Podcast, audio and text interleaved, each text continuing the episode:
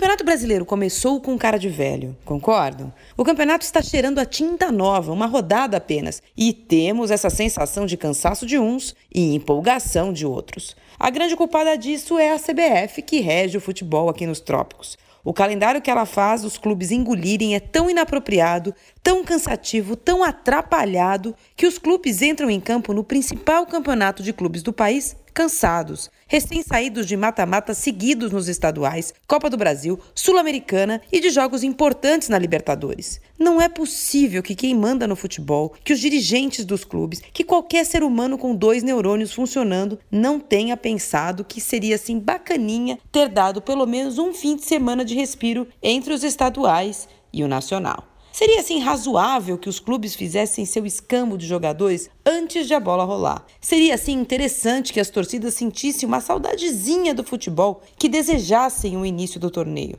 Por fim, seria demais que eles tivessem marcado a abertura do campeonato para o dia da abertura e não para um dia depois e em um jogo sem TV aberta para algumas praças? Marília Ruiz, perguntar não ofende, para a Rádio Dourado.